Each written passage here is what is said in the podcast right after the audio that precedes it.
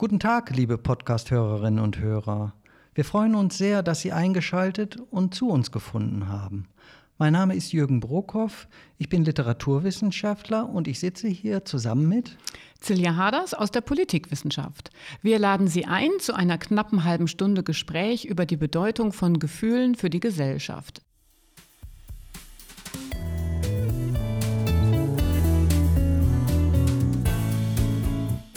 Sie hören More Than a Feeling. Gefühle und Gesellschaft. Ein Podcast des Sonderforschungsbereichs Effective Societies, Dynamiken des Zusammenlebens in bewegten Welten.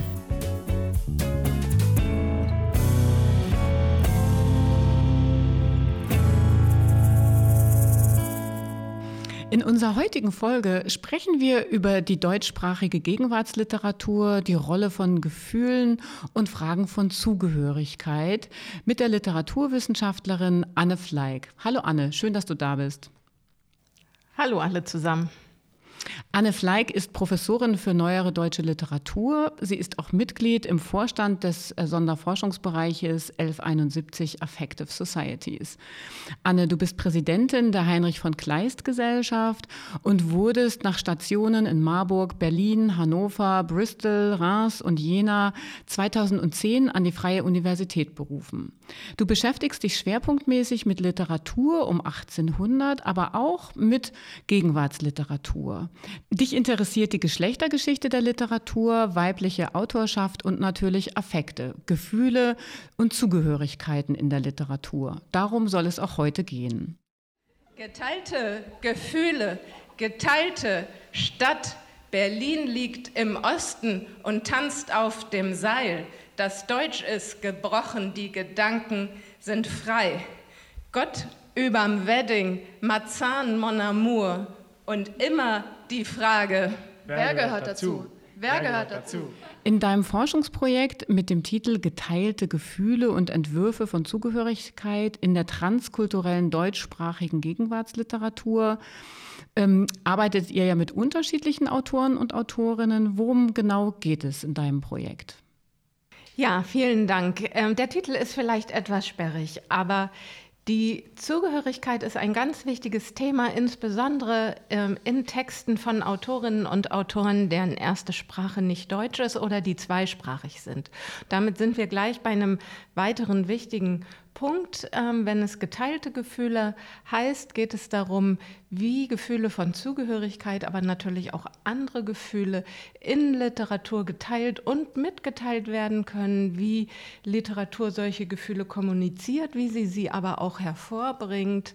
Und äh, mit Blick auf die Zugehörigkeit hat eben dieses Verb teilen die Bedeutung, das ist ja eine doppel, äh, doppeldeutige Formulierung natürlich und es geht darum, dass Gefühle teilen und trennen, ähm, dass sie aber auch teilen oder dass wir Gefühle teilen im Sinne davon, dass sie uns verbinden oder wir uns miteinander verbinden, indem wir Gefühle teilen.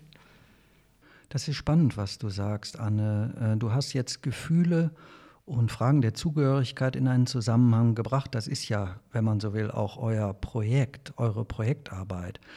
Aber trotzdem ist es ja bei der literaturwissenschaftlichen Arbeit schon auf eine schöne Weise überraschend und interessant, dass Gefühle so eine große Rolle spielen. Könntest du äh, uns nochmal sagen, warum eigentlich bei der literaturwissenschaftlichen Arbeit, wo es ja um Texte geht, äh, Gefühle so wichtig sind. Äh, geteilte Gefühle, du hast das angeführt mit der Zugehörigkeit. Der Begriff steht ja für Dialog und soziale Beziehung. Meine Frage ist, sind da bei den geteilten Gefühlen auch gemischte Gefühle mit im Spiel? Und das muss ja nicht notwendigerweise so sein. Ist Literatur manchmal oder womöglich ein Ort, wo auch Verletzungen, Kränkungen, Diskriminierung von Menschen zur Sprache gebracht werden können? Das wären ja auch sowas wie gemischte Gefühle. Auf jeden Fall, das sind jetzt ja schon eine Reihe von äh, Fragen, Jürgen. Ich würde auf jeden Fall erstmal sagen, dass Gefühle für die Literaturwissenschaft besonders interessant und wichtig sind, weil Literatur nach meinem Dafürhalten ohne Gefühle und Affekte gar nicht zu denken ist. Und insofern Sprache der erste Gegenstand und das Material von Literatur ist, kommen auch immer schon Gefühle zum Tragen zur Sprache. Und dieses zur Sprache kommen bedeutet, dass Literatur Gefühle darstellen kann, aber dass sie Literatur auch Gefühle hervorbringt und Gefühle vollzieht. Und da wären wir vielleicht bei dem äh, weiteren Punkt, den du angesprochen hast, inwiefern Literatur zum Beispiel Kränkungen oder Verletzungen ähm, zeigen kann. Und da würde ich eben auch wieder sagen, ja, das kann Literatur zeigen, auch vielleicht sogar in so einem Sinne von ähm, gemischte oder traurige, traumatische Gefühle womöglich gar können durch literarische Texte verarbeitet oder bearbeitet werden. Aber Texte können diese Gefühle auch so vollziehen, dass sie selber vielleicht wieder verletzend werden oder auch diskriminierend, kränkend wirken können. Und was uns interessiert, ist wirklich immer genau diese Wechselwirkung, weshalb Gefühle für Sprache und Literatur so wichtig sind. Hm. Vielleicht kann ich kurz nachfragen, Anne, was du gesagt hast. Du hast ja erwähnt, dass äh, ihr auch Autoren und Texte untersucht, äh, deren Sprache nicht Deutsch ist, deren erste Sprache nicht Deutsch ist. Und wenn ich mir das so ganz konkret äh, vorzustellen versuche, dann ist das, wo du das ja beschreibst, ähm, dass die Autorinnen und Autoren, die eben literarisch unterwegs sind, ihre Erfahrung verarbeiten wollen, gewissermaßen sich in einer neuartigen Ankunftssituation befinden. Also hängt das vielleicht damit zusammen, dass Gefühle eine so große Rolle spielen, weil sie in einen ihr fremden Kontext sozusagen neu hineinkommen und das und sich vor neue Herausforderungen gestellt sehen? Das ist sicherlich ein ganz ähm, wichtiger Aspekt, dieses Moment der Ankunft, das du gerade beschrieben hast, wobei du jetzt, glaube ich, voraussetzt, ähm, dass man dann in eine Situation kommt, wo man die Sprache eben nicht versteht. Das ist sicherlich die fundamentale Fremdheitserfahrung, irgendwo zu sein und zu merken, dass man sich nicht verständigen kann und nicht äh, verstehen kann, was gesagt wird und warum auch bestimmte Dinge auf bestimmte Weisen bezeichnet werden. Und das ist auch eine Situation, die Literatur, wenn ähm, Sprache dann gefunden wurde, thematisieren kann. Aber es geht natürlich auch darüber hinaus darum, dass ähm, Menschen Sprachen mitbringen oder auch schon mehrere Sprachen natürlich ähm, schreiben und sprechen können. Und dann interessiert uns, wie diese Sprachen zusammenwirken und ähm, wir haben oft beobachtet, dass diese Sprachen auch äh, verschiedene Gefühlswelten ähm, dann aufrufen oder beschreiben und dass bestimmte ähm, Gefühle in der einen Sprache oder in der anderen Sprache dann aufgerufen werden. Und ähm, in der literarischen Bearbeitung kann das natürlich konkret geformt und aufeinander bezogen werden, sodass sich daraus spezifische Formen literarischer Mehrsprachigkeit ergeben. Mhm. Das dachte ich auch gerade, dass es eigentlich für euch sehr darum geht, wann wird welche Sprache gesprochen und was ist vielleicht die Sprache, die mit bestimmten Gefühlen verknüpft ist. Das ähm, führt mich vielleicht schon fast zu einer äh, selbst, also eine Antwort auf die nächste Frage. Ich vermute, ich ahne schon vermutlich, was du sagen wirst dazu. Ähm, ihr, ihr forscht über oder ihr beschäftigt euch mit Texten von Menschen, die zum Teil Migrationshintergrund haben, zum Teil keinen. Früher mal wurde sowas Migrationsliteratur genannt. Ich glaube heute nicht mehr. Und ich äh, würde dich dazu aber gerne nochmal befragen, weil es ja schon so ist, dass natürlich, sagen wir mal, Menschen von Orten aussprechen. Und das ist sicherlich was ganz Verschiedenes. Oder also sagen wir mal, das macht was aus, vielleicht für mein Sprechen, mein Schreiben wie ich mich verortet fühle, wo ich herkomme, wo die Eltern herkommen. Und deshalb nochmal so diese Frage nach diesem Stichwort Migrationsliteratur. Gibt es das? Ist das ein, guter, ist das ein gutes Terrain? Beschreibt das vielleicht auch was, was tatsächlich relevant ist? Ja, das ist ähm, natürlich eine wichtige Frage, auch wenn du, wie du schon selber gesagt hast, ähm, das auch ein ganz schwieriger oder umstrittener Begriff ist. Ich finde das gut, dass du gesagt hast, dass ähm, Literatur auch immer von einem Ort ausspricht.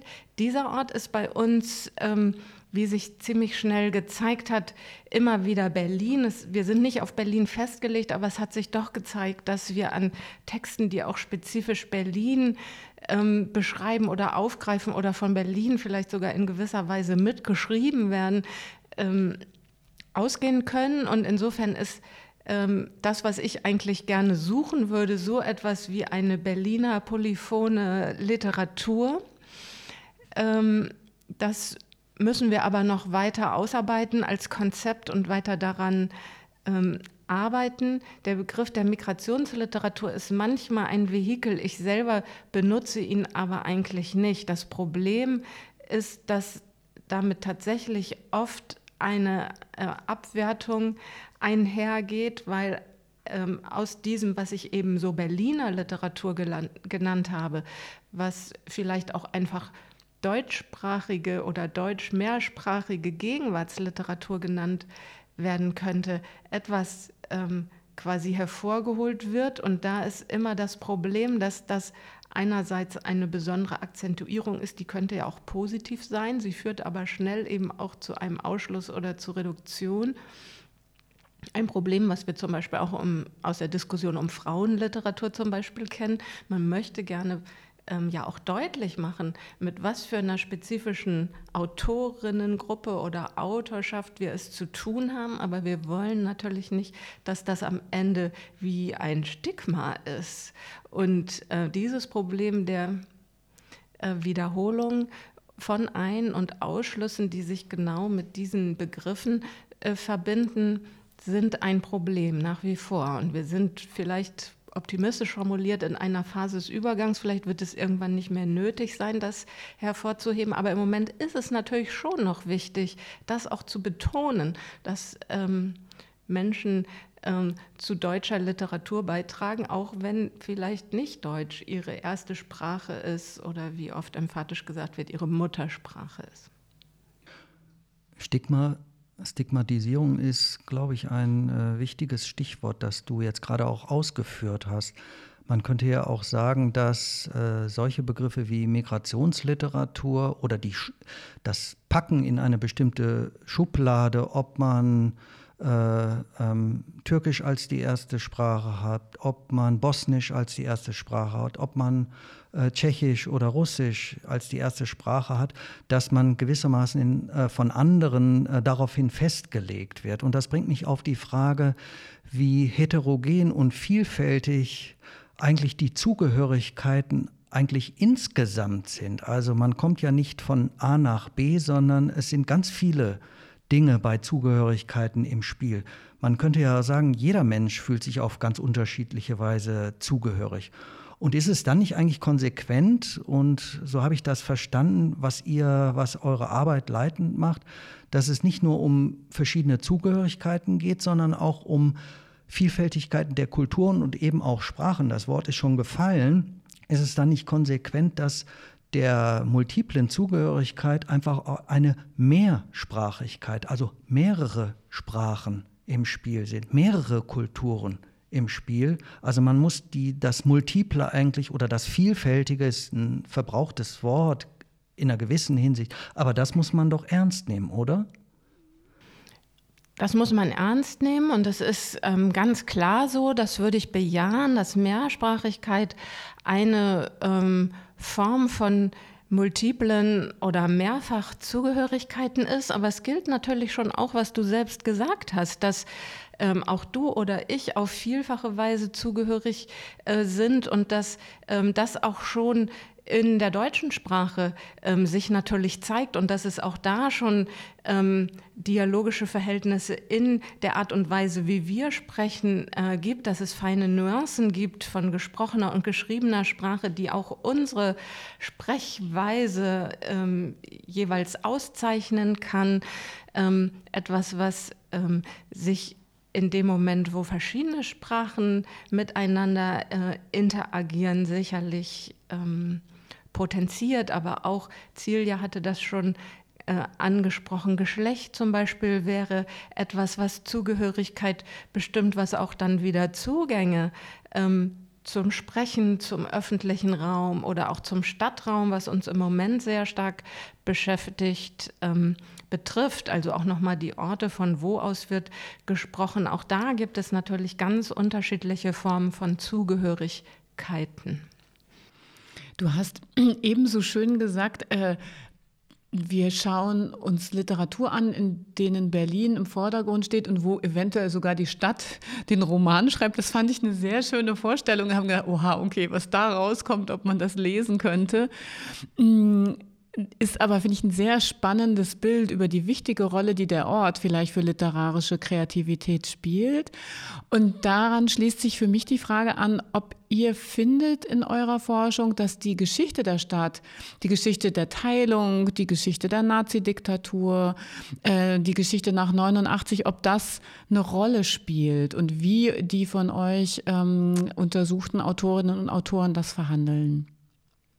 Das ist ein ganz wichtiger Punkt. Ähm, ich würde sagen sogar, dass die Teilung der Stadt, die ehemalige Teilung der Stadt tief in die Gefühlsstruktur der Stadt eingelassen ist und insofern mitschreibt, wenn man diese Formulierung nochmal aufgreifen will. Was auch ganz, ganz interessant ist, was wir beobachten, ist, dass in ähm, dieser transkulturellen oder transnationalen Gegenwartsliteratur, mit der wir uns beschäftigen, das Problem des geteilten Berlins womöglich und auch der weiteren deutschen Geschichte, was sich ähm, damit verbunden äh, verbindet und was auch mit Fragen der Erinnerung und Erinnerungspolitik äh, verbunden ist, äh, in diesen Texten womöglich viel stärker und prominenter zeigt, wo wir doch sehen, dass zum Beispiel auch der Mauerfall, die Reflexion auf die Wände, was hat das alles bedeutet, was hat das auch im Weltmaßstab äh, verschoben und verändert,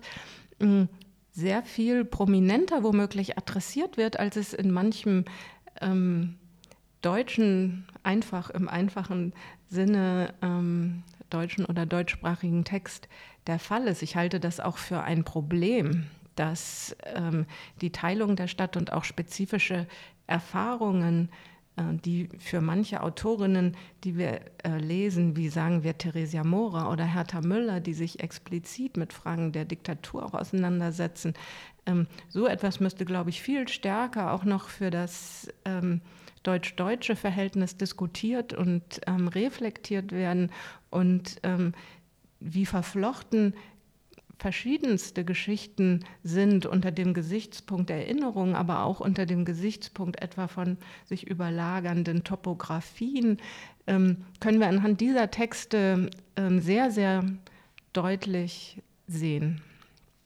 Was die geteilte Stadt angeht, was die geteilten Gefühle angeht, das ist ja auch ein total spannender Begriff.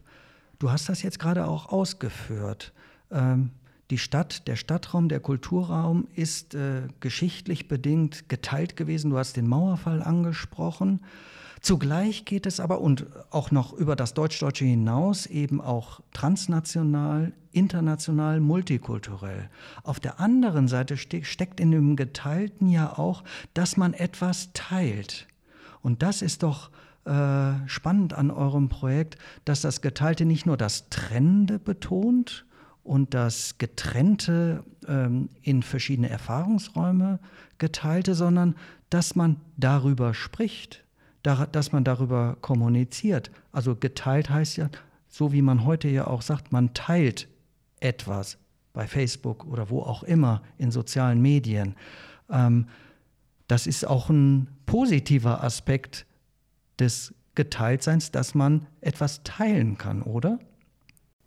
Ja, auf jeden Fall. Also das wäre äh, sicherlich ein Missverständnis, ähm, wenn das Geteilte immer nur das Negative ist. Natürlich. Aber man muss dann eben auch sagen, wenn wir jetzt beim geteilten Berlin bleiben, wir teilen dann auch positiv, wie du gesagt hast, ähm, die Teilung. Und das heißt, das macht immer noch was mit uns und ähm, ist auch etwas, äh, womit umzugehen ist. Und was aber manchmal auch vergessen wird, dass das so ist, dass das immer noch was mit uns macht. Das ist etwas, was auch Diskussionen jetzt zum Beispiel, was uns ja auch stark interessiert über das postmigrantische Berlin, äh, wieder ähm, hervorholen, dass es auch unter deutsch-deutschen Gesichtspunkten ähm, hier ähm, noch Migration, zum Beispiel Einwanderungsbewegung ähm, zu thematisieren sind. Und ähm, ich hatte davor, meine ich, schon von der Verflechtung oder der verflochtenen Geschichte und Erinnerung gesprochen. Und da würde es ja auch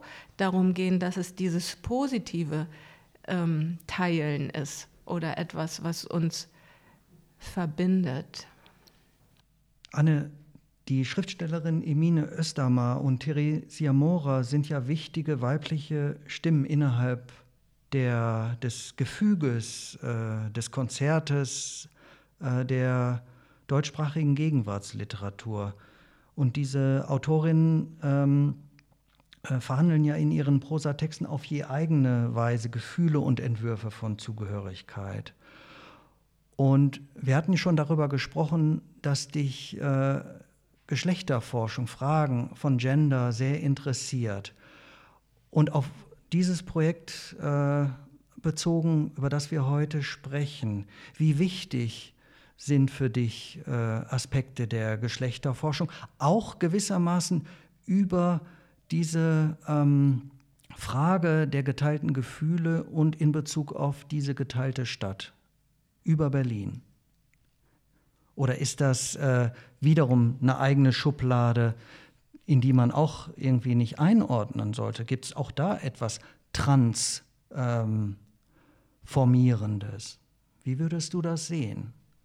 Diese Frage von Geschlecht, wie, wie wichtig ist das? Also nicht, nicht wie, wie wichtig ist dir das, wie wichtig ist das für die Beschreibung dieses ganzen Ensembles von Berlin-Literatur?